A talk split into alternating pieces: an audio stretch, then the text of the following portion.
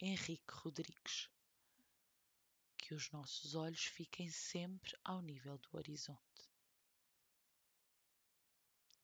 Lá vai ela! Já ouço as vizinhas queixarem-se de alguma coisa. Hoje é da mini saia. Também não devem ter mais nada que fazer. O que elas queriam era poder ficar bonitas numa saia daquelas. Mas não interessa. Eu sempre fui da opinião de que as pessoas deviam exercer o seu aparente direito de fazer o que querem. Toda a gente diz que somos livres. Por isso, por que é que não haveríamos de agir como se fôssemos? Se bem que a minha Laura às vezes exagera. A semana passada voltei a receber uma chamada da escola a dizer que ela tinha entrado em mais uma discussão com a professora de História. Não a posso censurar. Pelas reuniões de pais, a mulher é uma tagarela insuportável. No meu tempo, eu também infernizei a vida da professora de matemática. E não é como se a escola a fosse expulsar. Se ela se fosse embora, iam logo cinco atrás. Ela é popular. Até a escola está ciente desse facto e não vai deitar isso a perder. Sempre que chega um destes telefonemas, finjo-me muito chocada e digo que quando ela voltar vai receber um grande raspanete. No entanto, nunca faço o que prometo. Sei que não vale a pena e que só a iria enfurecer mais. Ela já se sente independente. É comum na idade dela, antes de a realidade destruir todos os sonhos do que é independência. A Laura já não ouve ninguém. Ontem chegou a casa a cheirar a tabaco. Acha que eu não sinto. O pai acredita que nem repare, mas eu vejo tudo e não digo nada. O cheiro que o tabaco lhe dá lembra-me dele e de outros tempos. No outro dia, a Laura fugiu de casa à meia da noite. Ela deve ter ido ter com um namorado qualquer. Faz-lhe bem estar com pessoas e aproveitar enquanto pode gostar de quem gosta. Eu fingi que não reparei na sua ausência. Como eu gostaria que a minha mãe também tivesse feito. Ainda tenho a marca no joelho daquele dia. Aquele dia. Foi há muito tempo. Nós tínhamos combinado de sair naquela noite. Na altura, tal como agora, tinha-se de esconder estas coisas. Eu passei o dia todo com a barriga às voltas. Quando cheguei a casa, tranquei-me no quarto, a fingir estar a estudar, enquanto escolhia roupa para mais logo às 19h30, desci para jantar e fiz um esforço para esconder o meu sorriso apaixonado e para comer o que estava no prato, enquanto pensava nele e em como íamos estar juntos daqui a nada. Eu era tão jovem que, apesar dos nervos, sentia que nada podia correr mal. Na minha cabeça, o nosso amor estava escrito nas estrelas e nada o ia destruir. Mas eu ainda não sabia que as estrelas eram tão cegas, mutáveis e inconscientes como as pessoas. Às 22 horas, senti pedras a serem atiradas contra o vidro, tal como estava planeado. Então, abri a janela, atirei os meus sapatos lá para baixo e comecei a descer pelo muro. Eu não estava muito em cima mas ainda havia alguma distância a percorrer antes de atingir o chão, e no caminho espetei-me contra qualquer coisa de madeira, fazendo um rasgão na perna.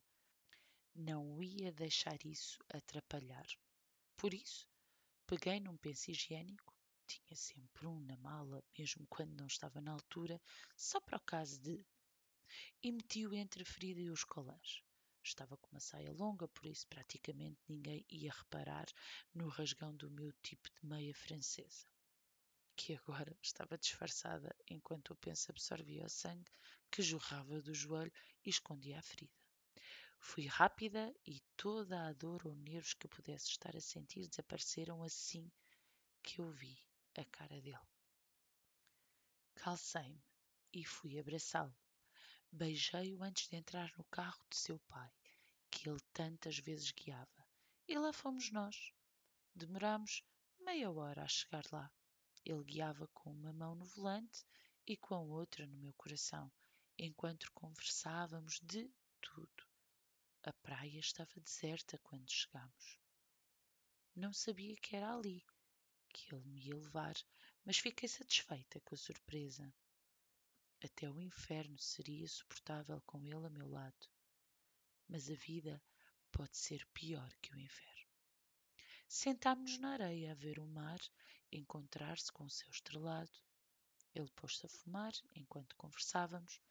Nessa noite fizemos promessas e planos, só para o universo, que estava na altura perante nós, os poder destruir. Eu lembro-me de que ainda pude ver um castelo de areia que alguém tinha feito, mais cedo nesse dia, a ser destruído onda após onda, por uma maré que não parava de crescer. Eventualmente, tivemos de regressar ao mundo da realidade. Realidade essa que eu senti endurecer quando vi, ao chegar a casa, os meus pais à minha espera na porta. Nesse momento, eu senti todos os meus sonhos estilhaçarem-se em milhões de estrelas sobre as quais eu aprendi a andar, como se não estivesse magoada e vazia por dentro. Queres que eu vá contigo ter com eles? perguntou-me ele, não sabendo o que fazer para me ajudar. Aquilo foi uma surpresa tão grande para ele como para mim. A única diferença é que eu sabia o que esperar. Não, o melhor que tens a fazer agora é ir-te embora, retorqui. De certeza? Sim, desculpa. Eu amo-te, está bem? Aconteça o que acontecer, eu nunca te vou esquecer. Eu dei-lhe um beijo apaixonado que me soube a despedida. Adeus. Saí do carro a tremer ao som do meu coração, que se podia sentir a quilómetros de distância. À medida que andava pelo corredor da morte até minha casa, podia sentir o joelho a latejar cada vez mais, como lateja sempre que penso nesta história. Entra! disse o meu pai quando me aproximei da porta. Ele não me disse mais nada nos dias que se seguiram, mas há silêncios gritantes. Tive sorte de ele não me bater. Quem me levou ao meu quarto e me falou foi a minha mãe. Tens ideia do disparate que acabaste de cometer? Tens sorte de ninguém vos ter visto. O que é que tinhas na cabeça? Não sei, mãe. Amor, talvez liberdade. Sabes o que é que isso quer dizer? Respondi revoltada e com a voz rachada, despreocupada com o que quer que fosse que me pudesse acontecer. A minha mãe deu uma risada amarga. Há coisas na vida que não se escolhem. Estas foram as suas últimas palavras antes de sair do meu quarto. Elas ainda ecoam na minha cabeça. A memória não tem remédio. Eu gosto de pensar que nunca vou ser assim com a minha Laura. Não quero que ela tenha a mesma vida que eu.